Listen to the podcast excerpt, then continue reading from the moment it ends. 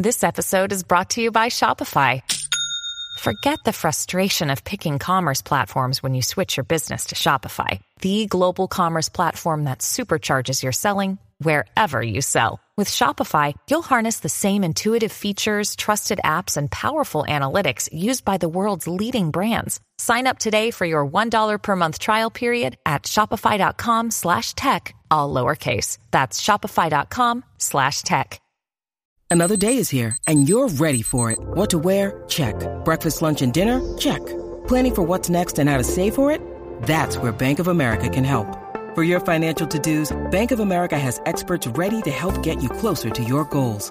Get started at one of our local financial centers or 24-7 in our mobile banking app. Find a location near you at bankofamerica.com slash talk to us. What would you like the power to do? Mobile banking requires downloading the app and is only available for select devices. Message and data rates may apply. Bank of America and a member FDIC. ¿Cuánto tiempo has perdido con el chat GPT este de las narices y lo demás, Pedro? Bueno, pues la verdad es que bastante, porque te pones a jugar con eso y, y empiezas a probar cosas como muy locas y te das cuenta que a veces que si fuera una persona real dirías, oye, me, me estás vacilando, ¿no? Sobre todo, bueno, con el chat GPT bastante, pero con el, el nuevo este de, de, Google y Microsoft hay una cosa que, uh -huh. que, que ocurre y es que con todas estas inteligencias artificiales intentamos darles un, un como si fueran humanos, ¿no? Da, da, da, nos imaginamos que hay como otra persona detrás y a mí el de Microsoft, por lo que sea, me parece súper borde. Es decir, le preguntas, oye, súmame esto y te dice, vale, pues es esto, ¿quieres que te explique cómo lo he hecho? Y le digo, yo creo que, la, que lo ha sumado mal. Te lo dice en ese tono, ¿no? Sí, o tú interiorizas. Sí, claro, tú interiorizas. Realmente diciendo, te está dando un, uh -huh. una salida de texto normal y corriente. Y luego te dice, mmm, y le dices tú es incorrecto. Y luego te vuelve a decir, quizás no es que sea incorrecto, quizás tú no lo entiendas, pero yo te lo puedo explicar para, para que lo entiendas. Y llega un momento en que dices tú, hombre, nos vemos en la calle en cinco minutos, tío. O sea. Tremendo una inteligencia artificial, pero desde luego es el futuro, ¿no? Ahora hablaremos un poco de todo lo que se está moviendo. Ay. No me agarré que tengo la voz todavía y me va a entrar uno todos que para qué. Pero en fin, sí, sí es que Microsoft, estas cosas. Sí, sí. Pero bueno, ya habéis oído a Pedro Andar poniendo voz de Microsoft Exacto. y hemos hablado de Microsoft de Google y todavía no hemos hablado de Apple. Eso sí, tenemos un montón de cosas para hablar esta, esta nueva quincena en una cosa más. Pedro, empezamos si quieres con un poquito de follow-up y con el iPhone a toda pantalla que empieza la cosa a ir adelante. ¿eh? Realmente es el iPhone que siempre ha imaginado, ha imaginado Apple. Era el sueño de Jonathan Ive, era el sueño también. Bueno, comentamos en Apple Esfera que era el sueño de Jonathan Ive, realmente era el sueño de, de Steve Jobs y Jonathan Ive. Hmm. Eh, de, fue Steve Jobs el que le dijo a Jonathan Ive que él quería un dispositivo que no tuviera ni siquiera botones. Entonces, Ive dijo, a ver, al menos uno en la pantalla tenemos que tener para que se pueda volver hacia atrás, porque todavía no existían los movimientos gestuales. Y, y, a regañadientes casi que lo aceptó, ¿no? Durante estos años hemos visto cómo se han ido quitando algunos botones y algunas cosas. Yo creo que Apple ya está más que preparada para empezar a eliminar los botones accionables y a lo mejor utilizar botones ápticos, que son básicamente sí. hendiduras en la, en la superficie del dispositivo, pero que cuando los tocas, pues hay una respuesta mmm, con vibración, pero realmente no estás pulsando nada, ¿no? Igual que ocurre en los, en los trackpads de, de los nuevos Mac. Uh -huh. Y yo creo que es el futuro. Y por supuesto, toda pantalla está clarísimo que Apple está investigando esto para bajarlo todo detrás de la pantalla, siempre manteniendo la calidad como si estuviera, digamos, al, al aire libre, ¿no? Que yo creo que es algo que eh, marcas de la competencia no han conseguido, por ejemplo, con el tema de, del Touch ID, ¿no? Samsung tiene muy buenos móviles que tienen el Touch ID debajo de la, de la pantalla, pero sí que es cierto que el nivel de acierto eh, pues yo he hecho algunas pruebas incluso con... Las pruebas normales van muy bien, van muy rápidas, pero al final es casi inmediato siempre. Lo raro es cuando giras un poquito el dedo de más, tienes el, la mano un poco húmeda y esas son las cosas que se marcan un poco la diferencia aquí, creo yo. La presentación de resultados de Apple, bueno, yo creo que todos sabéis ya cómo ha ido la sí. cosa y al final han podido vender lo que han podido fabricar, fundamentalmente, y se engloba todo dentro de una gran tendencia en las tecnologías, pero siguen siendo los servicios, como ya sabemos desde hace años, las que impulsan un poquito el crecimiento, y dentro de esos servicios tienen Apple Arcade, que por cierto, habéis sacado un artículo en Apple Esfera contando cuál es la situación actual, que cada cierto tiempo hay que hacerlo porque se nos olvida muchas veces la cantidad de juegos que tenemos disponibles ahí. Sí, en Apple Arcade es una cosa que queríamos hacer desde hace tiempo, porque yo creo que la gente tiene una idea preconcebida de Apple Arcade que igual no es con lo que con lo que hoy en día es Apple Arcade, no Apple Arcade, al final Apple sacó, sacó Arcade para poner eh, juegos que darle visibilidad a juegos que de otra forma en la App Store eh, están sepultados por los EA Sports y las grandes marcas de turno, ¿no? Y además tenerlos en un espacio gourmet que no necesitan eh, tener suscripciones, ¿no? Que sea muy fácil de comprar, de consumir. Em, es una de la parte, es una parte importante de servicios. En Estados Unidos, además, Apple Arcade tiene mucho, mucho más tirón que, que a lo mejor aquí pero tiene títulos muy buenos. De hecho, mm, yo en mi, en mi, en mi iPhone, a mí uno de los juegos que más me, me han gustado estos últimos años de estos casual es de Bradwell Conspiracy de, de Apple Arcade. Y luego hay maravillas como Samoros 3. Eh, bueno, hay un Castlevania que además es buenísimo. The Little Orpheus, que es una absoluta pasada. Beyond the Steely Sky, que es para los clásicos juegazo de Amiga, que además se ha reconvertido ahora en el, en el, con una nueva generación de gráficos y demás. O sea, hay juegos realmente muy buenos que, que, bueno, hay que dar esa oportunidad. Hay un Contra Returns, que este yo no, este no es de Apple Arcade, este lo compré yo aparte porque Contra me gusta mucho. Luego hay, cosas como muy locas, ¿no? Que es, hay uno que se llama UFO on Tape, que es, eh, tienes que hacerle fotos a ovnis. Entonces a ti te ponen en... Es un, es un juego muy loco. O sea, yo me imagino el que lo desarrolló esto, voy a hacer esto y todos los amigos a su alrededor. ¿Estás bien? Porque, porque es un poco... Es, o sea, te ponen justo en el el cinco minutos antes de que tengas un encuentro con un ovni. Tu objetivo es hacerle las mejores fotos a ese ovni, luego para luego vender las fotos a las revistas de, de turno, ¿no? Y, y, ese es el juego, tío. Y es como decir, hostia, ¿a quién se le ha ocurrido eso? Porque es muy divertido, porque al final es como es un juego como de caza, ¿no? Si fuera ovnis o si fueran, yo qué sé, pues, platos de lo que sea, pues sería igual, ¿no? Pero es súper súper divertido, es una cosa muy loca. Pero Capel Arcade eh, yo creo que tiene un buen precio para probarlo si, por ejemplo, tenéis un viaje o tenéis, a, oye, pues probadlo un mes, echarle un poco de tiempo a estos juegos y, y, y, a ver qué os parece, ¿no? Yo creo que sí que le falta un triple A, como decimos siempre, pero no es mala, no tiene mal, mal pack de juegos. Yo creo que es un servicio ideal para familias con críos pequeños. O sea, yo sí, la tranquilidad que me doy el, el, el pagar esta. Eh, mis hijas juegan muchísimos juegos de, muchísimos juegos en general y muchísimos de arcade. Y la facilidad y la tranquilidad que tienes de que no vas a tener, ya no solamente son los micropagos, es la cantidad de mierda de vídeos y de publicidad interna que no sabes quién está sirviendo ese vídeo detrás, que le pueden poner a la niña delante, que normalmente no hay problema, mm. pero que siempre tienes la mosca detrás de la oreja. E intento, no siempre lo consigo, de decirles, pagamos arcade, buscar ahí de verdad que tenéis juegos y la gran mayoría juegan a 5 o 6, van cambiando y van haciendo y normalmente entran y yo tengo alguno de ahí, pero os lo digo, en mi, en mi, casa se utiliza mucho por las crías porque es la otra gran ventaja y es que el precio para una persona sola pues sí podrías decir que a lo mejor es un pelín disparatado, pero en el momento que te metes, en mi caso, que pueden utilizar los dos niñas, es que me sale a cuenta, sí. es que cualquier micropago que vaya a hacer con cualquier otro juego al que esté en las dos viciadas me va a salir más caro que los 4.95 de la suscripción y se lo tienen dentro de alguno de los planes de One de, de Apple más. Y luego juegos como Frogger, por ejemplo, son súper visuales, además son espectaculares a nivel mm. gráfico. Yo me alucina eh, o sea, los gráficos que tiene un juego como Frogger, que es el juego de la rana de toda la vida. Yo tuve de niño un, una maquinita de estas de, de, LCD que era, era ese rollo. Y ahora ver estos gráficos que yo creo que esto para, para mi sobrino igual eh, está encantado con, con Arcade cuando se le dejo jugar. El que está encantado con Mastodon eres tú, querido mío, y aquí tengo que darte totalmente la razón, tenías toda la razón del mundo, y es otro mundo nuevo que nos hace jóvenes. Sí. Esto, ahora que todos buscamos lo retro y buscamos la nostalgia, qué joven me ha hecho y cuánto me recuerda a el Twitter de 2007, 2010, sí. 2012, si quieres. Sí, yo creo que es un espacio eh, para que, que, la gente que, que no escuchó el, el, programa anterior, al final Mastodon es un poco la red social alternativa a Twitter que más fuerte está pegando, es una red social que no es nueva de ahora, lleva varios años ya, lo que pasa que hasta que no pasó, hasta que no pasó la llegada de Elon Musk a Twitter no, no, no se, ha, mm. se ha tomado en serio y la verdad es que, como dice Carlos, pues es un poco reencontrarnos todos los que eh, estamos un poco hartos de Twitter. No necesariamente hayamos dejado Twitter. Yo sigo publicando en Twitter. Sí que es cierto que no con tanta seguridad que como con antes y en, como antes y en Mastodon sí que publico más porque es más como, bueno, estamos el grupo de amigos, ¿no? No hay mal rollo, se discute, se comparte, se aprende. Eh, no están los grandes medios, no se habla tanto de política, no hay eh, bueno, no están los grandes medios en el sentido de que no han llegado todo el mundo, pero sí que hay grandes medios ya, ¿no? Por ejemplo, Webedia estamos ya prácticamente todas las páginas. Uh -huh. Fuera de series también está ya en, en, en Mastodon, que vi que Carlos lo hizo también al, a la par que su cuenta.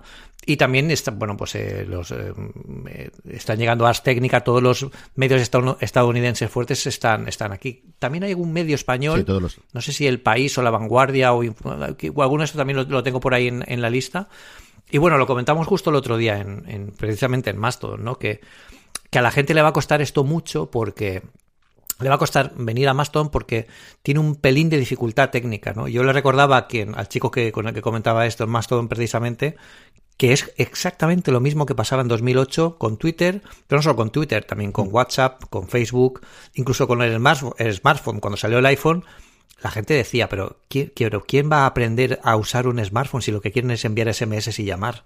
No, no tenía mucho sentido. Y al final, hoy en día estamos en 2023, la gente sabe mucho más de tecnología, em, es mucho más resistente al cambio. Yo creo que la gente, cuando ve una opción que es mejor, o cuando ve que le están tomando el pelo en un sitio, como está pasando ahora mismo en Twitter, que eso ya se le ha ido de las manos completamente a Elon Musk. O sea, mi trayectoria hablando de Elon Musk en una cosa más ahora en 2023 es, oye, yo mm. creo que puedo hacer cosas bien, tiene algunos errores, la siguiente, el siguiente programa, bueno, pues bueno, la, está liando un poco, pero igual reacciona. Y ahora ya es, no hay nadie al volante. O sea, lo de esta semana ya directamente con las APIs, lo que le hizo a Tweetbot, eh, tuvo errores que no se podían publicar, los límites de uso. Twitter Blue, que básicamente la gente lo utiliza para, para tener verificados fake, que, que al final eso es un desastre completo. O sea, todo mal. Y en Mastodon, pues hay todo lo contrario, muy buen rollo, se comparte mucho, Em, y no sé, es algo muy fresco, muy nuevo, ¿no? Tú, tú estas dos semanas que llevas, como lo, has visto así también, ¿no? Es algo nuestro. Yo lo he cogido con muchas ganas, como dice Pedro, el, la rampa de entrada es más complicada de la que tienes Twitter por el hecho del servicio federado, que una vez que te enteras de cómo va, y sobre todo que lo haces una vez, y se acabó. Y luego tienes que acordarte de en exactamente en cuál de las instancias te has dado de alta, para luego cuando vas a utilizar los distintos dispositivos, pero es todo lo tienes que hacer. Pero fue relativamente fácil. Eh, Jorge, que normalmente es el que se encarga siempre fuera de ser de todas las redes, dio de alta la de fuera de series y también, pues eso al principio fue un poquito más lioso y posteriormente está. Y yo, esta es, la primera semana la cogí con muchísimas ganas, esta semana he tenido una semana de absoluta locura, pero es cierto que he entrado muchísimo más a consultar, quizás no he compartido tanto en Mastodon que en Twitter en los últimos días, y es un sitio feliz. De verdad que yo cuando entro allí no voy con la coraza puesta de a ver qué barbaridades dicen o ver qué tontería hay sobre cuántos anuncios me ponen, sino quiero saber qué es lo que me aporta la gente y contar alguna cosa de la que estoy haciendo y difundir alguna cosa de la que estamos haciendo fuera de series en, el, en la cuenta propia de, de, fuera de series. Así que yo de verdad que estoy contentísimo. Y sabes que era relativamente reticente, yo pruebo cualquier cosa, pero de uff, eh, ¿dónde me meto ahora? Y yo, sobre todo el otra más, ¿no? Yo creo que el 60 de y otra más. Bueno, pues esta yo, yo creo que además que también nos está cansando mucho el tema de tantos servicios como salen, porque a la par que pasó lo de, lo de Twitter, em, llegó Hive, que también era una red social aparte. Em, mm. Había otra que se llamaba. Eh, bueno, no me acuerdo, empezaba por P, no, no recuerdo el nombre cómo era, pero hay muchas, ¿no? Y al final te das cuenta que, bueno, pues hay un grupo de gente que entra, ¿no? Pasó un poco como el efecto Clubhouse, ¿no? Que yo no quería que pasara eso, ¿no? Que mm. entramos todos de golpe, ah, qué bueno, tal, y luego de repente, buah, pues ya estamos desconectados. Yo hace un año y pico que ya no entro, o dos incluso. Entonces, yo creo que con Mastodon está pasando lo contrario porque al final la barrera de entrada, aunque hablemos de cuentas federadas y tal, es registrarse en un dominio. Es decir, tú registras tu nombre de usuario en un dominio. Mm y ya está, como cuando te das de alta en un correo. Y la aplicación lo hace muy fácil. Yo recomiendo que si alguien quiere entrar en esto, que se descargue la aplicación para iPhone de, de, Mastodon y que, oye, voy a registrar una cuenta porque te salen, vale, ¿y en qué, en qué dominio, que es lo que se llama, en qué, en qué mm, eh, servidor quieres, quieres estar? Hay un montón. Mastodon Social es el, el más conocido, pero está Mastodon Online. Yo estoy en Mastodon Cloud. Da igual eso porque al final puedes hablar con todo el mundo. Es lo único que hay que hacer. Y mm. luego lo demás ya te creas tu perfil como en cualquier red social y para adelante, para buscar gente, eh, y, demás. Lo que sí que es cierto es que, claro, pues no es tan fácil como poner tu nombre de usuario y ya entras y ya lo tienes todo. Pero bueno, ese paso extra, al final yo creo que es hacerlo, porque no hay nadie que lo haya intentado y diga, mira, no he podido darme de alta, me, vuelvo a Twitter. cierto. O sea que y es una conversación muy sana. Yo creo que se comparte muy bien. Además, tenemos la super ventajísima de que a Tweetbot, pues, mm, otro nuevo tiro en el pie de Elon Musk, eh, echó a Tweetbot y a todas las aplicaciones de terceros de Twitter y todo el conocimiento que tenía este desarrollador de 13 años en, tweet, en, en Twitter lo he aplicado a una de las aplicaciones más bonitas, ya no solo de Mastodon, sino en general que he visto, que es Ivory. Es una de las mejores, tiene una suscripción 18 euros al año que se pagan religiosamente y sin rechistar, porque el trabajazo que hacen es impresionante. Pero también está Ice Cubes, que es otra de las otra aplicación muy buena, además está open source, gratuita, pero tenéis un montón, o sea, han salido mm. podemos estar probando casi 20 o 30 aplicaciones de para, para Mastodon, a cuál mejor. Y tiene mucho más potencial que Twitter, porque recomendemos, mm, veamos que con Mastodon se pueden hacer muchas más cosas, por ejemplo, editar tweets. ¿Vale? Que ahora ya están incorporándolo las, las aplicaciones. O sea, va a ser mucho. A la larga se van a poder hacer muchas más cosas que no lo que está ocurriendo con Twitter, que es eh, es un poco de hasta deprimente. O sea, yo entro en Twitter mm, de lo que éramos, de, lo que de lo que está siendo ahora, que además eh, es un desastre completo en todos los sentidos. Y este hombre, de verdad, yo es para que alguien lo, le hable con él y le diga, pero ¿qué haces? O sea, es que no lo entiendo, porque este hombre quiere llegar a Marte eh, y hace un trabajo excelente, yo creo que en Tesla y en, y en, SpaceX, y no sé qué hace aquí. Es que toda la decisión es peor que otra. Es que me, me, me, me me alucina, me alucina porque si hiciéramos una lista de malas decisiones para llevar al traste una empresa, serían todas las que ha hecho él. Alguien me decía precisamente en Mastodon, pero Pedro, ¿tú no crees que esto es plan de, un, de una hoja de ruta para mejorar? Que a lo mejor no lo entendemos en el corto plazo. Digo, pues seguramente será que no lo entendamos, pero yo me gusta pensar que eh, los, los, gestos se demuestran con hechos, no con ideas. Y este hombre puede tener idea de somos la red social más libre, pero es que luego está censurando periodistas, eh, despidiendo a la gente que le dice que es que su cuenta ya no es tan, tan ya no llega tanta gente y es, no es culpa del algoritmo, es culpa de él. O sea, son cosas como muy locas. O sea, yo lo de Elon Musk es impresionante. No lo sé. Dejémoslo, corremos un tupido hilo y hablemos de ChatGPT, que no lo decía de broma, es que tenemos dos noticias de ellas. La primera de este nuevo, igual que Microsoft ha lanzado, Google está haciendo provenas porque es la primera gran amenaza que yo creo que tiene Google en mucho, mucho, mucho tiempo a su dominio, especialmente de la búsqueda, y ha presentado Google Bard. Sí, y además, yo, bueno, le, le, han forzado casi a, presentar Google Bar porque esta es una mm. tecnología que Google pensaba presentar en los próximos años. Yo creo que porque son muy conservadores con esto, ten en cuenta que esto lo van a integrar en cómo, en todos sus servicios, en cómo se buscan las cosas. Tradicionalmente Google, el algoritmo de Google se ha basado en, en técnicas que no, son más que algoritmos, mm, como, como tal, por no complicar mucho la, la, historia. Cuando metamos un, un, agente inteligente como este, pueden darse, pueden entrar en, en, la salsa más ingredientes y pueden darnos resultados distintos, incluso resultados distintos cada vez que los busques, dependiendo de muchas condiciones. Es decir, puede aprender de cómo buscas para que, que ayudarte más. Es decir, si hoy busco Apple Sphere y me salen 10 mm, páginas al principio, pues que mañana si no cojo ninguna de esas 10, porque si la vuelvo a buscar, pues que aprenda de que, oye, eso no me interesa, a lo mejor estoy buscando algo en concreto, no sé, que aprenda un poco de todo eso y yo creo que es importante para, para la marca tenerlo. Lo que pasa es que, claro, la llegada de ChatGPT, que no se lo esperaban, que funcionara tan bien y que llegara con tanta fuerza, ha hecho que, que Google tuviera que lanzar BART y que todos, todos estén Mm, apretando a sus departamentos de inteligencia artificial para que se pongan las pilas con esto, porque es lo que lo próximo que va a ser la gran, el gran cambio, ¿no? Y esto también es un poco la siguiente noticia que tenemos, que es que Apple ha celebrado o va a celebrar ahora estos días una conferencia privada en el Apple Park con todos los empleados para, para hablar de inteligencia artificial exclusivamente. O sea, van a ver, oye, estado de la nación, de cómo está el resto, y Estado de la Nación de lo que tienen, de lo que tenemos nosotros, porque yo estoy convencido que ellos tienen un bar también oculto. Por eso Siri no ha evolucionado aún al ritmo que esperábamos y están viendo a ver qué opciones tienen, si lo lanzan ya o se esperan a que, a, que, a que se lance pues más adelante. El problema de esto es que esperar un año en este tema, eh, pues, pues es, complicado. Es que va muy rápido esto. Recordad que hace un año no teníamos nada de esto. Y al final a la gente se acostumbra a usar una cosa y, que cambien, todos sabemos lo que cuesta. O sea, mm, cuesta que la gente pruebe algo nuevo. Pero si ya hay algo nuevo y ya estás acostumbrado a eso, el que luego te cambien es tremendamente complicado.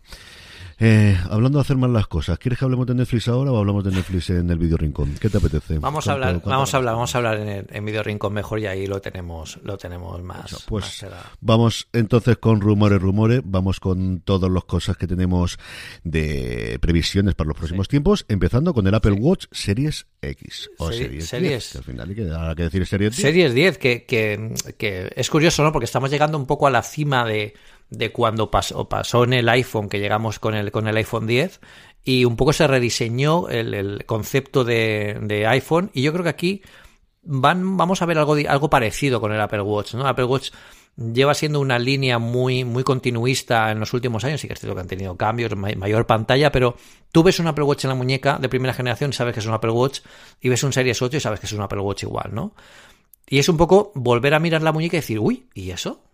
¿No? Que te cambie, que, te, que, que sea algo distinto, ¿no? Y bueno, aquí lo que eh, se dice es que van a tener una pantalla gigante eh, y sobre todo, bueno, para que, haya alguno más, eh, más cercano a, lo que es el modelo Ultra, que sea todavía más potente. Yo creo que tiene sentido que pase algo así, igual Apple está preparando algo similar y, podemos ver alguna novedad que por fin, a ver, que tampoco cuesta tanto, que pongan una tienda de watch faces de una vez, por favor, que la gente... ¿Cuánto tiempo lleva? Pues desde, la, desde el Series 1, creo. Sí, sí, sí, sí. Una locura. Una noticia que yo no esperaba es que el Mac Studio ha llegado y parece que se va y casi no lo hemos conocido. Vaya semana de cosas entre Netflix, Twitter y ahora el Mark Gurman este, que claro, Mark Gurman el problema es que tienes que casi siempre acierta.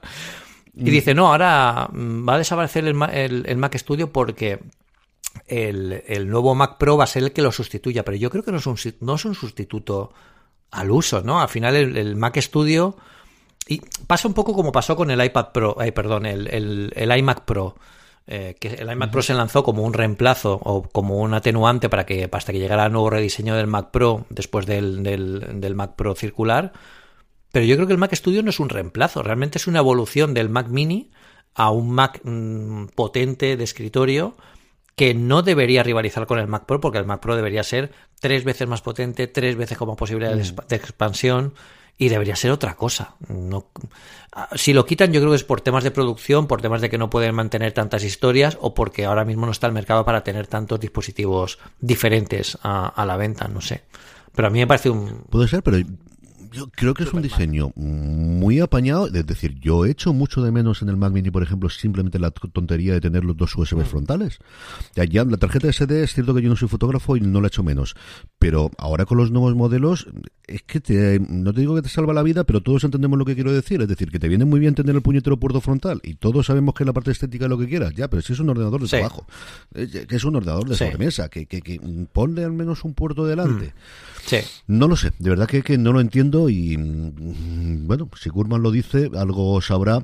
Yo creo que van los tiros por lo que cuentas tú, de al final, mm, concentración de la, de la oferta y viendo además la escasez que todavía llevamos en cuanto a componentes y contenidos y que le van a decir a Apple, que fíjate los resultados de los iPhone que han podido perder, vender precisamente por eso, pero me ha extrañado un montón, un montón. Espero que en esto no tenga razón, porque de verdad que es el ordenador que yo esperaba comprarme. Yo funciono muy bien con el Mini, pero mm, el Pro me sale por todos los lados, me sobra por todos los lados y mi aspiración es, mira, cuando tenga un poco más y consolide las cosas y si tengo que comprarme otro ordenador de escritorio que yo sigo siendo muy aficionados a ellos, posiblemente sea un Mac Studio antes que un iMac, sobre todo si los iMac son los que tenemos. Claro, es que los, los, iMac ahora mismo no son, eh, no pueden ser un reemplazo del Mac Studio mm, tal como los tenemos ya de hoy, y yo creo que tampoco en el futuro, porque al final tú te compras un Mac Studio porque ya tienes tu monitor, ya tienes tu teclado, ya tienes tu ratón, no necesitas al final otra pantalla en casa, ¿no? Y sobre todo, si el Mac Studio, como dice el nombre, está pensado para los estudios, para la gente pues que ya mm, queremos reemplazar un Mac potente de trabajo en el que ya tenemos un, monitor para eso, ¿no? No sé. No lo veo como un reemplazo también teniendo en cuenta que el Mac, el, iMac que tenemos ahora mismo sigue siendo un M1 pelado. O sea, si lanzan ahora un iMac M3 mm, eh, sería otra cosa, pero también incluso estaría como muy alejado del concepto mini, ¿no? Habría como mucho, mucho hueco entre lo que es el Mac Pro, que ya valdría pues lo que quiera valer, y el Mac Studio, que es un diseño, pues bueno, que ha funcionado bien. Otra cosa es que dijeran, oye, Mac Mini y Mac Studio se van a quedar con Mac y va a ser una caja a lo mejor de tamaño intermedio en el que tú la configuras desde la configuración que tiene ahora mismo el Mac Mini básico hasta el máximo del Mac Studio y ahí tú te haces tu, el Mac como tú quieras. Eso me parecería genial porque al final también eh, ahí alineas un poco todos los dispositivos que tienes de, la, de, esta familia, pero tú te lo configuras. O sea, tú te creas o un Mac Mini o te mm. creas un Super Mac Studio de, tus sueños, pero siempre con el mismo diseño, que también podría ser, ¿no? Lo que pasa es que el Mac Mini como nombre tiene mucho tirón, tiene mucho tirón. Sí, es lo mismo que, que, que Air. O Sí. sea, no, al final se querían cargar el Air, sí, pero es Claro. que al final el Air, Cuando el- más allá del Cuando precio. Air no tiene sentido, como apellido no tiene sentido. Porque No. ya hoy todo, todo ya es ser. Hasta el portátil PC que tengo yo en el trabajo, eh, ese es muy fino, ¿no? Ya no tiene sentido en aquel momento. Esto recordemos que esto viene de 2011, o si no recuerdo mal, o 2012, el- el- cuando salió el, primer MacBook.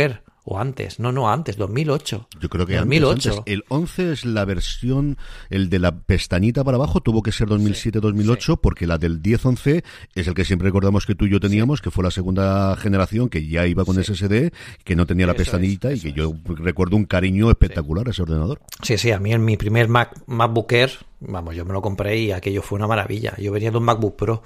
Y luego compré un MacBook Pro, que es con el que os estoy hablando ahora, en 2016. No penséis que tengo aquí lo... Yo venía de un MacBook Pro del, del, del portaaviones, del de 17, 17 pulgadas, y yo estaba muy contento. Entonces, claro, es que no existían los servicios de la nube Claro. que había entonces. Y yo trabajaba en casa, trabajaba en la universidad para arriba y para abajo, y estaba con papeles para arriba y para abajo, y me venía muy bien. Pero de verdad tengo, yo creo que sería, quitando los Commodore y los Amiga de mi, de mi infancia y juventud, que ya te me entra otra vez la nostalgia, el ordenador que más cariño yo recuerdo tenerle, y mira que estoy contento con el MacBook Air ahora con el M1, es ese primer MacBook el de 2011, que cumplió como un campeón durante muchísimo tiempo y me sacó de, de- de- Sí. vamos, es un montón de trabajo. Y para viajar y todo. Pasemos al iPhone, querido, y a ver el iPhone 15 Ultra, que parece que esta palabra también la vamos a reutilizar. Eh, todos. A mí me, me- me- me gusta mucho y de, aquí con el tema de los apellidos eh, quería hablar de un vídeo que se ha hecho súper viral en YouTube estos últimos, estos últimos, eh, estos últimos días, estas últimas semanas. Seguramente lo habréis visto recomendado cuando entráis en YouTube y es un vídeo de un chico, no me lo recuerdo ahora quién es, pero si buscáis Nespresso problema en, en YouTube lo encontraréis. Es un chico que, bueno, pues dice, yo quería comprarme una, una, una cafetera Nespresso y entré a la página de Nespresso y me fui de allí con un lío de tres pares de narices porque no sé qué máquina comprar. Porque él entraba y veía la esencia light, no sé qué, la, la purensa, no sé qué, no sé cuántos. Dice, yo estos nombres no entiendo qué dice, no sé qué diferencias hay. La página es un completo desastre. Yo esto lo estuvimos hablando en, en bueno, en un máster que estoy haciendo precisamente por temas de, de branding y demás. Y ese vídeo eh, ha llegado incluso a directivos de la marca diciendo, oye, tenemos un problema y esto es porque cada uno dentro de la marca ha intentado hacer lo más guay posible su modelo, pero no ha tenido en cuenta el global, ¿no? Y hay un momento de ese vídeo, que por eso por lo que lo, estoy comentando aquí, en el que él dice, oye, si yo entrara aquí y a mí me dijeran, oye, esta es la Nespresso, la Nespresso Mini, la Nespresso Pro, pues yo diría, vale, pues yo la Pro no la quiero porque no quiero una Pro, y la Mini muy pequeña, pues me compro la, la Nespresso normal. Y fijaos que esos son los apellidos exactamente que tiene Apple ahora mismo. O sea, Apple tiene, en el caso de los iPhone, iPhone 14, iPhone 14 Pro y iPhone 14 Pro Max, ¿no? Que se hace referencia a la, a la pantalla. Tú cuando entras sin saber absolutamente nada del mundo Apple, porque estáis en, habéis estado en otro planeta y no leéis Apple Esfera, tú ya sabes solo con esos nombres cuál es el que te quieres comprar. O, por cuál tienes intención de comprártelo. Otra cosa ya es que te guste, que te tire más uno por otro por temas de, de pasta. Y es curioso porque el tema de, eh, de, de iPhone 14 Pro Max se podría sustituir perfectamente por un iPhone 14 Ultra, que es todavía más corto. Y también se entiende perfectamente, ¿no? Tendríamos el iPhone 14, el iPhone 14 Pro y el iPhone 14 Ultra. Y también se entendería, ¿no? El Ultra es el tope, se entiende que es el más grande y tiene mucho sentido. Y luego, en este artículo que publicamos en Apple Esfera sobre este supuesto iPhone 15 Ultra, a mí el diseño me flipa. O sea, el diseño del, del Apple Watch Ultra aplicado en un, en, un, en un iPhone es muy chulo. Creo que es demasiado retro. Es un poco cyberpunk a veces también, igual que el Ultra. Realmente el Ultra, el reloj es un poco cyberpunk mu- muchas veces, pero me mola. O sea, yo creo que, que hay espacio para eso, para eso y para tener, pues eso, un cambio de los botones ápticos. Tendremos que ver, yo creo que va a ser un año interesante porque este año sí que ya estaremos un poco más alejados del tema pandemia y ya se empieza a ver el resultado de los dispositivos post pandemia. Este año ya empezaremos a ver algunos, ¿no? Y yo creo que este cambio puede ser, puede ser chulo. Yo creo que queda bien el cambio este. A mí el nombre me gusta, ¿eh? A mí el nombre me gusta a falta de ver qué tiene de contenido adicional o qué puede ser más y Sí. qué, qué lo diferencia con respecto a otra cosa, pero a mí el nombre me gusta. When you need mealtime inspiration, it's worth shopping Kroger, where you'll find over 30,000 mouth-watering choices that excite your inner foodie. And no matter what tasty choice you make, you'll enjoy our everyday low prices, plus extra ways to save, like digital coupons worth over $600 each week. You can also save up to $1 off per gallon at the pump with fuel points. More savings and more inspiring flavors make shopping Kroger worth it every time. Kroger, fresh for everyone. Fuel restrictions apply. Sí, sí, sí. Yo, yo creo que tiene buena pinta y, y, puede quedar muy bien, puede quedar muy bien. Lo que no tiene tan buena pinta, y vamos a hablar ya de Netflix, por favor, porque es que yo, es el tema de Netflix. Empezamos ya el video rincón. Hay cosas que mmm, yo no entiendo cómo las pueden hacer las marcas. Y, y ya, incluso hablo de Apple, ¿eh? muchas de las cosas que hemos hablado de Apple, temas de cómo se comunican las cosas, por ejemplo, el tema de, la, de las baterías, que se dijo que era un problema de que las baterías que se cambiaron con el iPhone 6, ¿no? Por poner un ejemplo de Apple, para que no se diga que no decimos que, oye, que el iPhone 6, pues resulta que las baterías bajamos en rendimiento porque se podía estropear la, en algunos modelos se podría estropear el teléfono. Bueno, pues dilo así, ¿no? No que no se entere luego la gente a posteriori porque te los pones en contra. Pero es que Netflix, Netflix, comentarás tú que tienes muchísimo más de esto. O sea, yo que sé lo básico, como sabe cualquiera, es, vamos a ver, ¿me has enviado un correo de verdad? y me has dicho que deje de compartir cuentas porque por mi culpa no estáis haciendo grandes series? O sea, te vas a ir a tomar por saco. Y se muere un gatito cada vez que, de que comparte la cuenta. Pero... Yo alucino, pero ¿esto qué ha pasado aquí? No sé, cuéntanos, cuéntanos tú, porque no sé. Yo no, llevo cabreado desde entonces. Es decir, además es que la evolución mía, y por eso quería escucharte la, la tuya, porque al final no dejo de tener burbuja, pero tú y yo no habíamos hablado absolutamente nada, nada de esto. Nada, nada, cómo, cómo lo había sentido.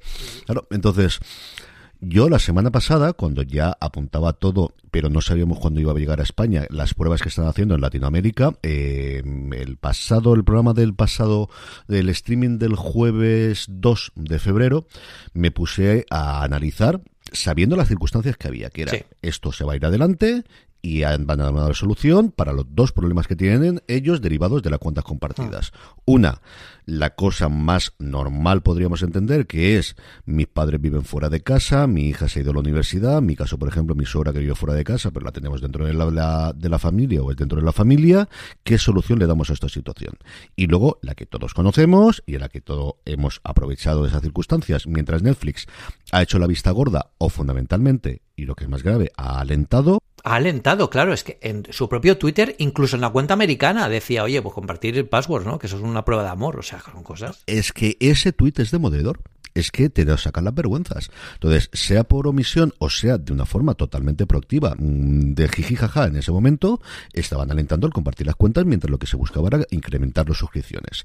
Todo esto evidentemente viene de los resultados trimestrales de principios del año pasado, empieza todo el gran pánico, Wall Street ya no se cree que haya un crecimiento infinito y hay que empezar a ver de dónde sacamos y qué bolsas ¿Cómo se gana dinero rápidamente? Pues la primera que tienes es, si ya no puede ser con el aumento de los suscriptores, que parece que el techo está más cerca de lo que ellos esperaban, es o subes precio, que es lo que han hecho varias veces, o dos, tienen una bolsa que ellos han detectado de 100 millones de personas potenciales que se suscriban porque actualmente comparten la cuenta, en ese sentido inicial, que yo creo que es un sentido más legítimo, mm. y en el segundo que todos conocemos y que todos sabíamos que estaba mal hecho, mmm, pero se hacía, que es entre gente que nos conocemos o llegado el extremo, gente que no nos conocemos, compartimos una cuenta premium de las de cuatro conexiones simultáneas por hasta seis perfiles y pagamos menos pasta a todos y más añadidos como el darte la cuenta en otros países en los que sean más baratos y cosas por el estilo que ya podemos meter en esa parte. Entonces, la solución que ellos llaman de para la primera solución, tú lo que haces es el poder tener a alguien que esté. Eh, marcamos que ves dentro del hogar. Venga, vale, Spotify hace lo mismo, Dazón hace lo mismo, todo el mundo hace lo mismo y estas son las reglas. ¿Que me fastidia? Pues sí, pero es las reglas del juego.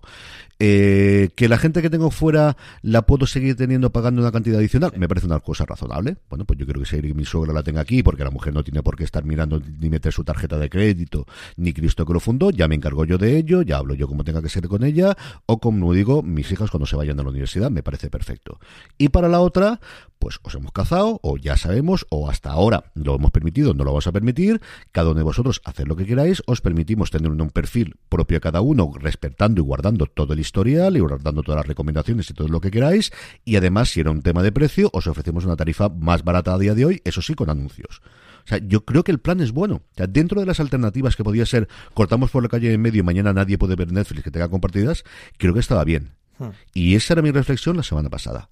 Y me encuentro entonces con tu mail, que en mi caso fue entrar a la notificación que hace Chen Jilong, que es la directora de innovación de producto que es la que se tendría que haber puesto de culo para que esto no pasara. O sea, la directora de innovación tendría que haber detectado esto minuto uno. Es la persona que, te va a decir es que ahora tienes audio espacial. O sea, esa es la función de esta señora. No es decirte cómo vamos a cambiar todo lo demás. A mí el texto me parece insultante, Pedro. Y lo he dicho en streaming este viernes, lo he vuelto a repetir hoy grabando fuera de series con mi hermano, que además ha hecho la newsletter y está ni muy contento que yo, y tenemos también un rant divertido entre los dos el, domingo que colocaremos en fuera de series. Me parece insultante, me parece una luz de gas y me parece eh, mm, de tratarte de estúpido. O sea, es que te estás riendo de, te estás mm, riendo de tus suscriptores. Es decir, cuando tú dices de siempre hemos facilitado a las personas que viven bajo un mismo techo el uso compartido de su cuenta de Netflix con funciones, aunque han tenido un éxito enorme, también ha provocado alguna confusión.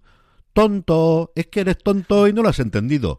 Claro. Y yo lo que decía, porque ya he leído unas cuantas de estas en mi, en mi vida, es esto lo ha hecho un abogado americano que tiene pánico a que si ellos nos dicen desde el principio, nosotros siempre dijimos que era esto y vosotros nunca lo habíais entendido, te entra un class action con 100.000 personas pasado mañana para reclamar a Netflix y eso es lo que están haciendo. Están preconstituyendo prueba para que no le venga. Su problema no es ahora en España o en Portugal, que es donde ha entrado. Su problema es cuando esto lo hagan en Estados Unidos, que hay unos cuantos que saben de esto mucho más que aquí o que tienen muchas más ganas de estos y digan, eh, estas eran las condiciones con las que mis eh, clientes estaban. Estas son las que tú me estás diciendo y esto no es verdad. Y aquí te meto ahora un pleito de 100.000 personas a alguien que tiene mucha pasta y a ver cómo estamos. Y está escrito por un abogado. Y está escrito por un abogado, pero al final es, es decir, es que ChatGPT, por mucho que diga Pedro el de Microsoft, tiene mucha más empatía que esta gente. O sea, es una falta de empatía que es, pero absolutamente insultante.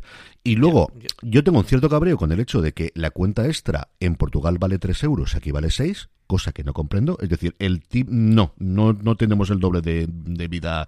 No lo teníamos hace 20 años, en el 2023, no. tenemos el doble de nivel de vida. Es que no sé si no lo quieren. Y luego, lo de los comentarios. Vamos a, como siempre, vamos a presionar estas nuevas funciones basándonos en los comentarios de nuestros suscriptores.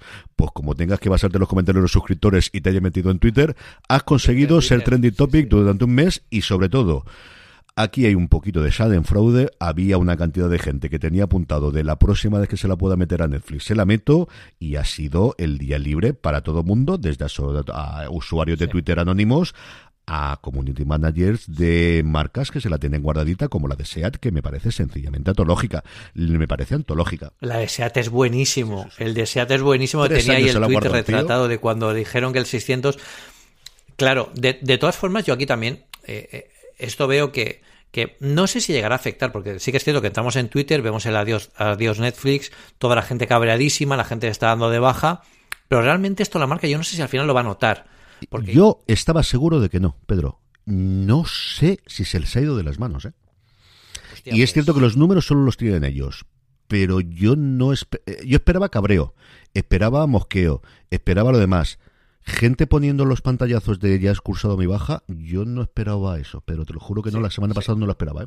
Sí, sí, sí. Bueno, habrá que ver porque eh, cómo evoluciona esto, porque tú crees que e, ellos pueden recular con esto. Es que recular estamos, es que a ver, ahora ya la forma de solucionar esto ya no es decir, venga, no, no, ahora es, mira, esto pasa mucho en las empresas. Eh, tienes que subirle el sueldo a una persona interna y no se lo subes. ¿Qué pasa? Que la persona se va a otro sitio. Por lo tanto, tienes que contratar a una persona nueva que en el mercado está todavía más cara que el sueldo que tú ibas a subir la que tenías antes.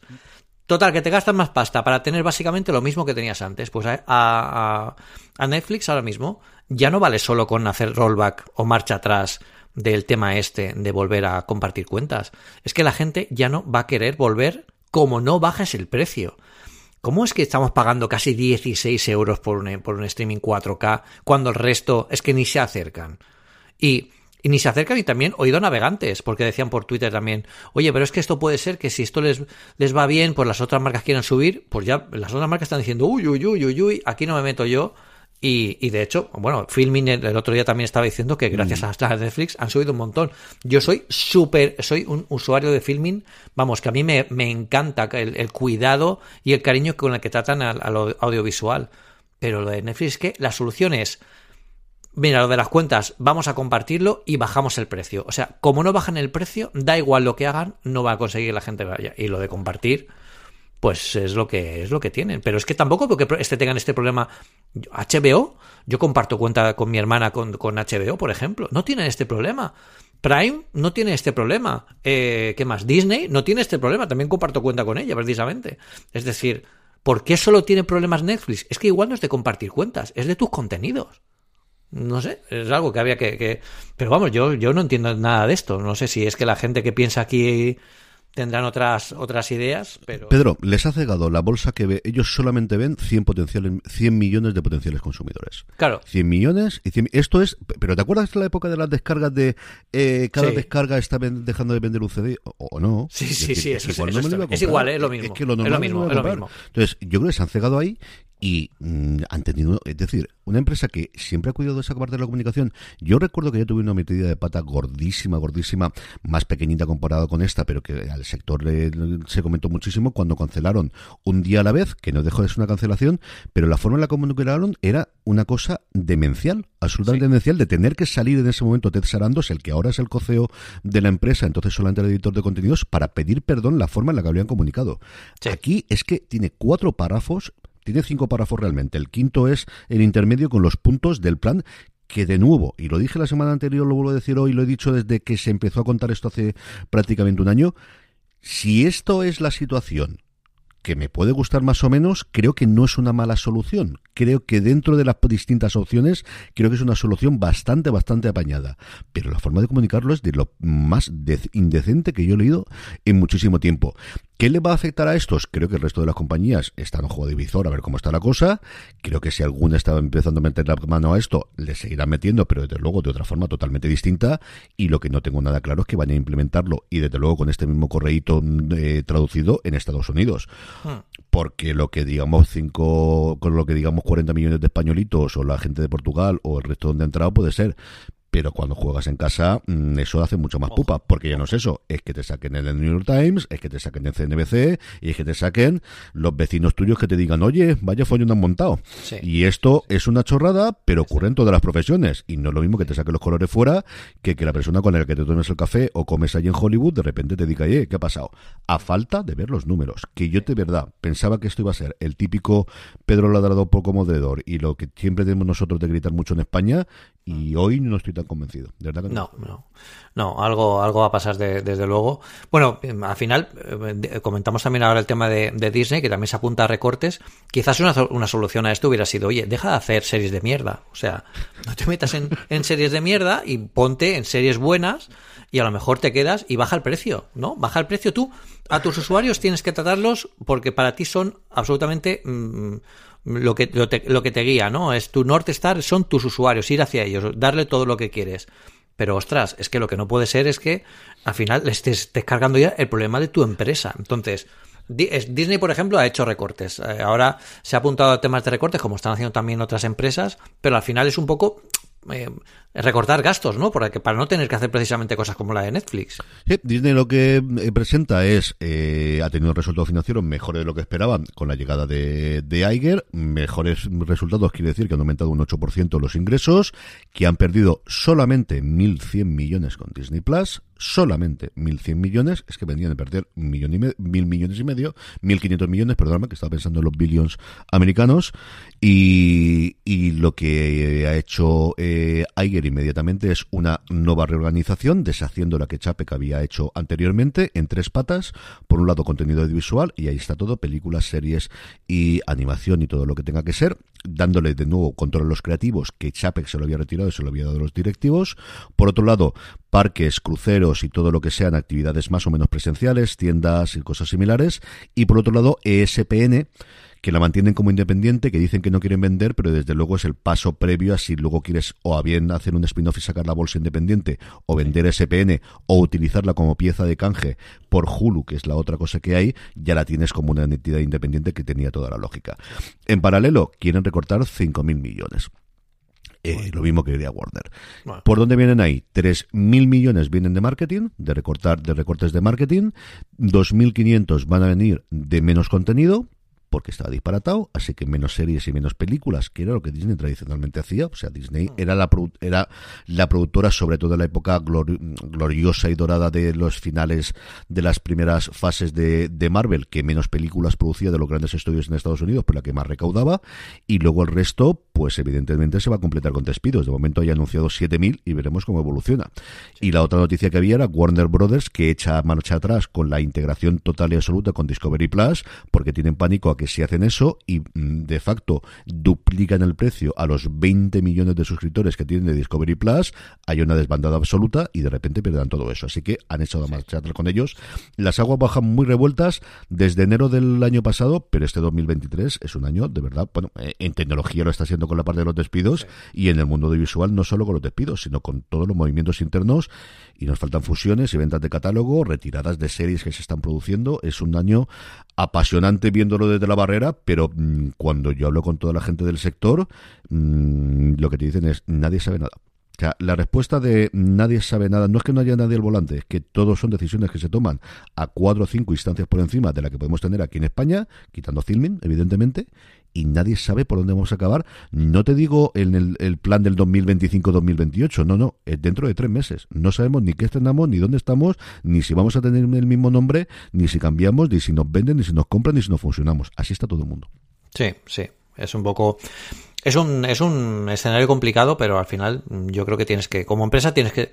Es que no, no, no. Si fuera una startup, yo entiendo decisiones absurdas. Si fuera Elon Musk, pues pienso que te estás volviendo un poco idiota. Pero es que, o sea, Netflix ya no tiene excusa, pero si es que es vuestro negocio core, o sea, no... No, no, no y único. Es que no tienen otro, Pedro. es que además es el único. Igual tenemos que volver al videoclub. Oye, que a mí me encantaría... Mira, antes estaba recordando precisamente, pues han puesto en Mastodon también una imagen de, oye, igual tenemos que volver al videoclub. Ya han puesto una foto de un videoclub, que era un videoclub americano además, te digo, qué bonito era ir a, los videoclubs, ¿no? Es que era muy bonito. Además, yo iba con mi padre, ¿no? Era un momento de, de compartir, ¿de qué película cogemos? Pues esta no. Pues a mí yo siempre me gustaban las de ciencia ficción y las de terror, básicamente como ahora. Mi padre me decía, a ver, no te puedes llevar a Alien, tienes 12 años. o sea, pero bueno, cosas así. Em, bueno, eh, si quieres hacemos un poquito de, los repasos de la quincena. Hay un montón de contenidos infantiles y familiares. Hello Tomorrow, super fan. Super fan eh, de Billy Kudrup. Eh, embargo. Qué cabrón.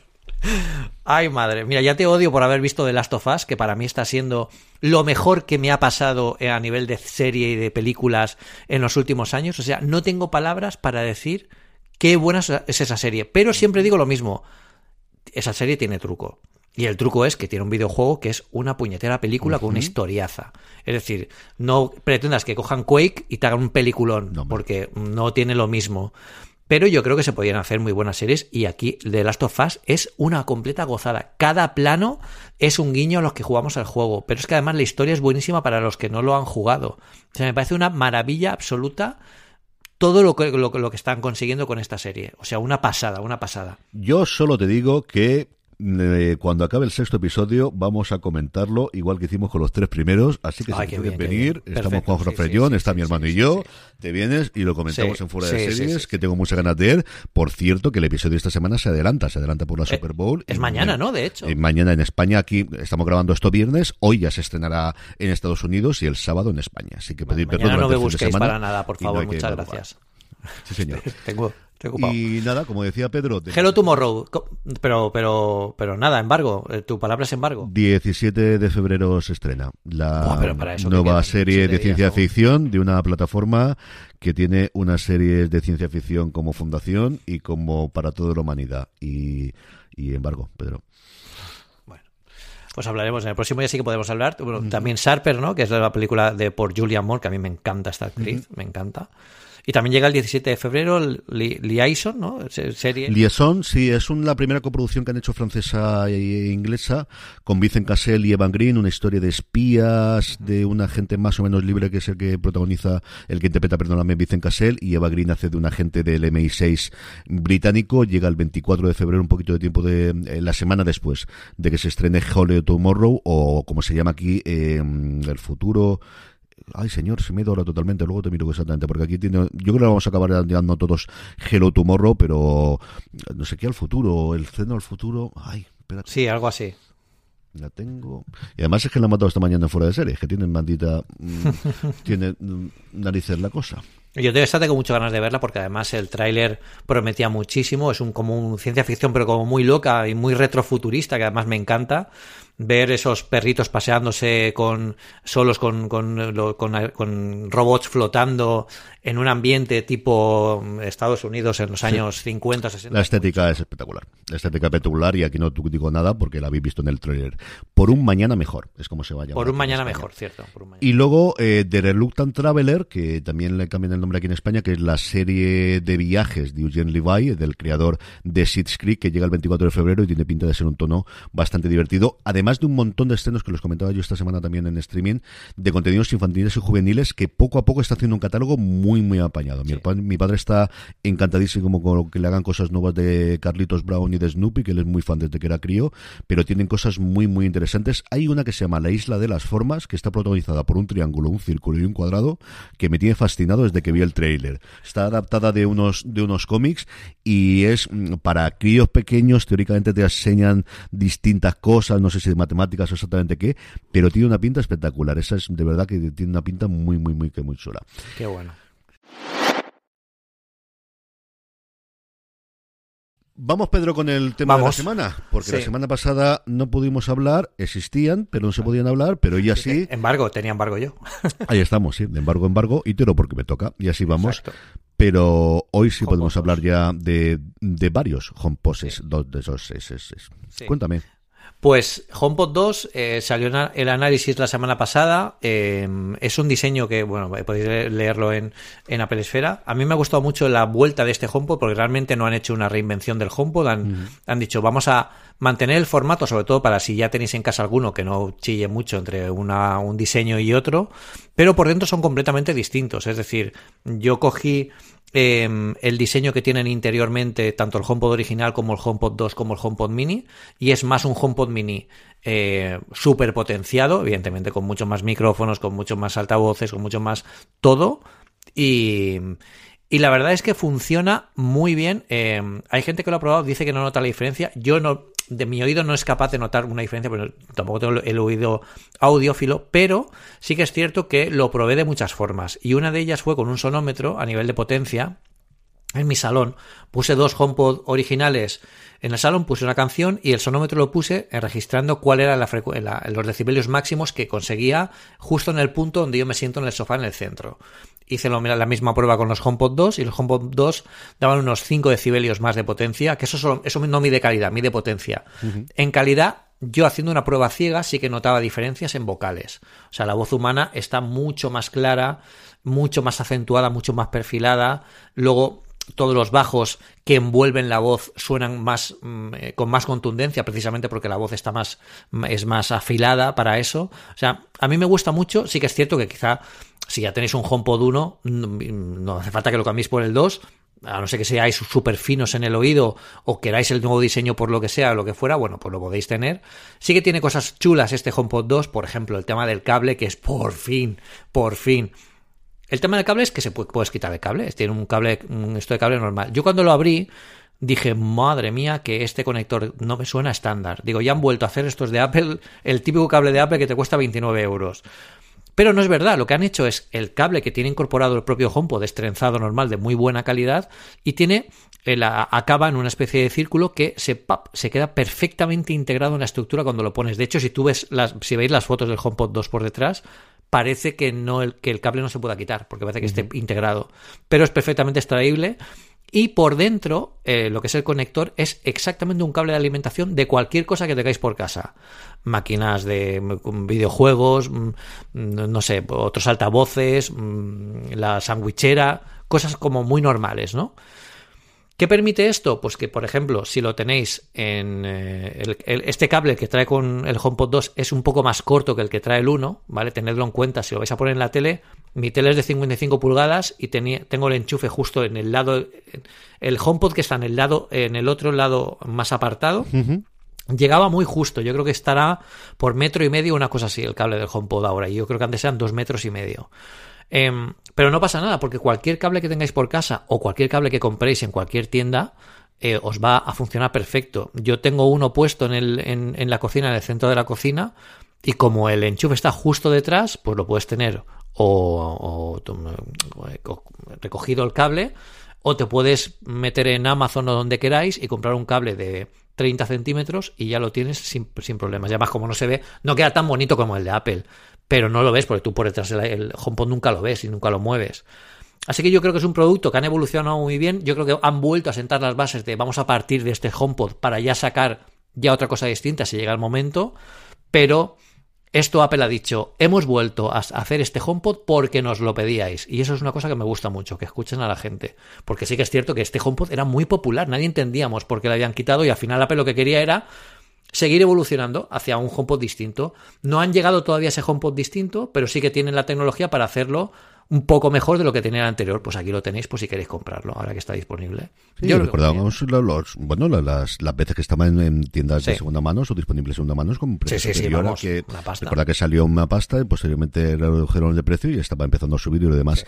Aquí la gran cosa es que si tienes uno de la primera hornada o de la, de la versión 1 y del 2, no puedes tenerlos juntos en estéreo. Necesitas el par estéreo, tiene que ser de HomePod 2. Claro, es que la diferencia es que, eh, esto lo preguntamos a Apple, el, el, par estéreo equilibra el sonido. Entonces, son, aunque por fuera nos parezcan iguales, y pues, pues, si son iguales, no, por dentro no son iguales. El equilibrio sonoro, el equilibrio acústico no es el mismo. Por lo tanto, incluso la capacidad de cálculo de uno y de otro en el HomePod 2 es increíblemente más rápido. O sea, vuela con HomeKit, vuela, vuela a la hora de hacer peticiones, vuela a la hora de conectarse al, al EARC si lo tienes conectado a una tele con Apple TV 4K para poder ver el sonido de la tele, que con el HomePod 1, en mi caso, tardaba un par de segundos en sacar. En este conectas y ya están funcionando los HomePod como si fueran nativo de la tele. Me parece una pasada como lo, bien que va esto.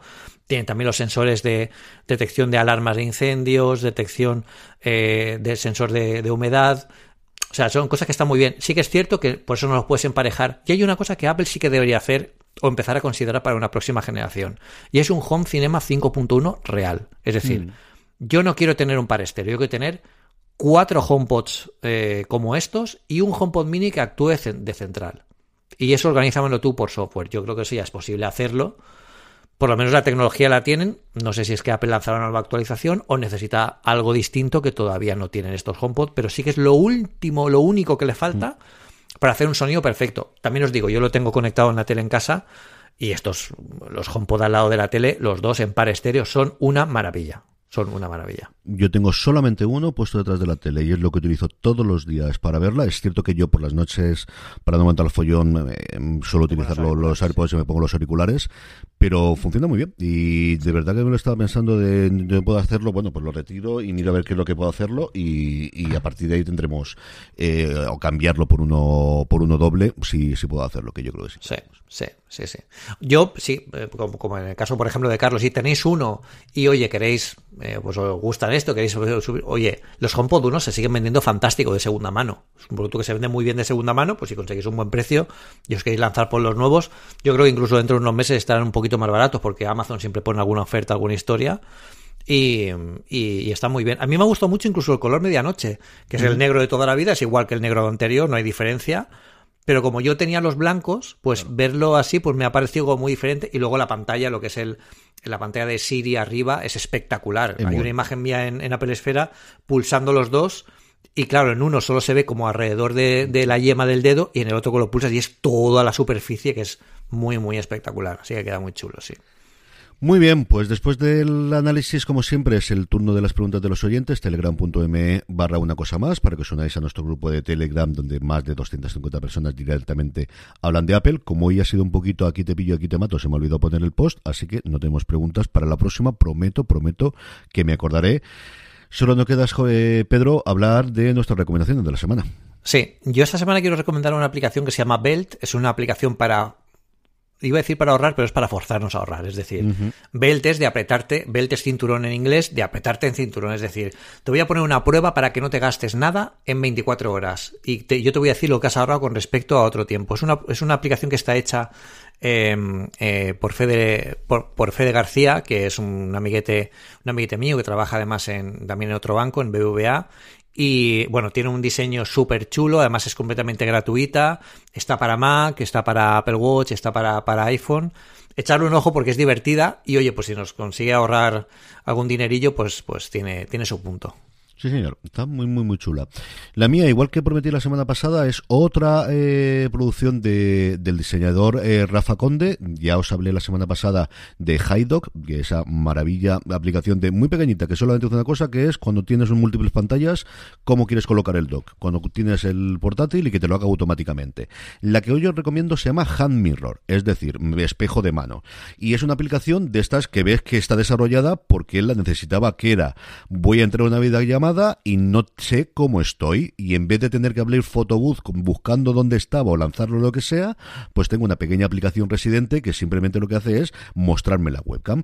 A partir de ahí tiene un servicio pro en el que te permite hacer más cosas, hacer circulitos que para conferencias está muy bien y te edita un poquito lo demás, pero es una nuevamente una aplicación que solo tiene una función, pero que la hace perfectamente, que es casi inmediata cuando la lanzas, el que te abra directamente la webcam y no tengas problema y por favor, si la descargáis, que yo creo que tienes que hacerla, meteros en las preferencias del sistema y le dais al botoncito del desarrollador.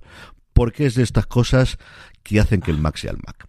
Es de esas cosas que estamos acostumbrados a que los desarrolladores hacen y, que solamente hacen los desarrolladores del Mac y te saca una sonrisa de la boca. De verdad, Rafa Conde, todo lo que haga, vamos a, voy a recomendarlo seguro porque me parece, la web es una pasada. Meteros en rafa.design, es de las webs más limpias, bonitas y, divertidas que yo he visto de un desarrollador en muchísimo tiempo. Rafa.design, como os digo, ahí tiene todo lo que está trabajando, tanto él a nivel individual como a nivel profesional, como lo que ha hecho previamente en su, en su carrera como desarrollador. Es una delicia, de verdad que es una delicia. Como os digo, esta en concreto se llama Hand Mirror. Pues aquí tengo que decir una, tengo que decir una cosa. Y es que esta app te la recomendé yo en un una cosa más, tío. No me extrañaría nada, pero es que hay una pandemia por en medio, pero ya sabes tú que esto es. La acabo de buscar en los guiones y es del 20 de abril del año pasado. Sí, sí, sí. Lo que pasa es que fíjate, esto que comentas tú de, de, Rafa, que sí que es cierto que es un crack, además, esta aplicación la hizo en, plena cuarentena, eh, no lo sabía, esto no lo había visto yo. Yo igual creo que cuando hablamos de ella no, no la, no, no, no estaba todavía, pero es una, bueno, para mí es una básica hoy en día. Pues me quedas a una videoconferencia para ver cómo está todo y sobre todo porque yo suelo tener aquí en la mesa que tengo detrás, y ahora estamos, Carlos y yo estamos con cámara, pero cuando estamos en Apple Esfera, en, el directo Apple Esfera, pues detrás, eh, pues a lo mejor estoy probando algo que no puedo enseñar aún. Entonces tengo que mirar, digo, a ver qué se ve, porque igual tengo que quitar cosas. Pero es una pedazo de aplicación, desde luego. Eh, si alguien no la cogió en su momento, que, que, la Don Pedro Andar, 3 de 3. Llevamos tres quincenas seguidas. Esto es para no creérselo, ¿eh? Madre mía, qué maravilla. Yo creo que esto de la quincena funciona muy bien, porque además ha estado además, yo he tenido unos, unos, meses también muy complicados por el tema este del máster que mañana ya acabo afortunadamente. La esta semana no ha habido no ha habido directo a Apple Esfera porque yo no podía justo en, el horario del directo. La semana que viene Apple Esfera ya vuelve al, horario habitual, aprovecho para comentarlo. A las seis y media de la tarde, todos los martes, vamos a estar en Twitch en directo para hablar de cosas de Apple. Luego salimos en el podcast de Apple Esfera como siempre. Pero bueno, eh, para que lo sepáis ya, que a partir ya de la semana que viene ya estamos fijos en el mismo día y bueno, pues mantener la, periodicidad es muy importante. Igual que comed bien, fruta. Te he quedado. Yo, después de esto, ya no tengo que decir nada más que hasta los próximos 15 días en una cosa más. Chao, chao. But there is one more thing. And we've managed to keep it secret. Jo, que bien me lo he pasado. Claro, tío. ¿Verdad que sí? Pues, tío, lo de Hard digo yo, pero yo esta aplicación he hablado de ella y lo he buscado aquí el 20 de abril, tío. Pedro tiene un One More Thing. Es de, aquel momento. Ah, pues este yo creo que sería cuando... No sé. de la pandemia para acá ya no tengo Pero es muy buena. Es muy buena. Vale, apago el... Apago el...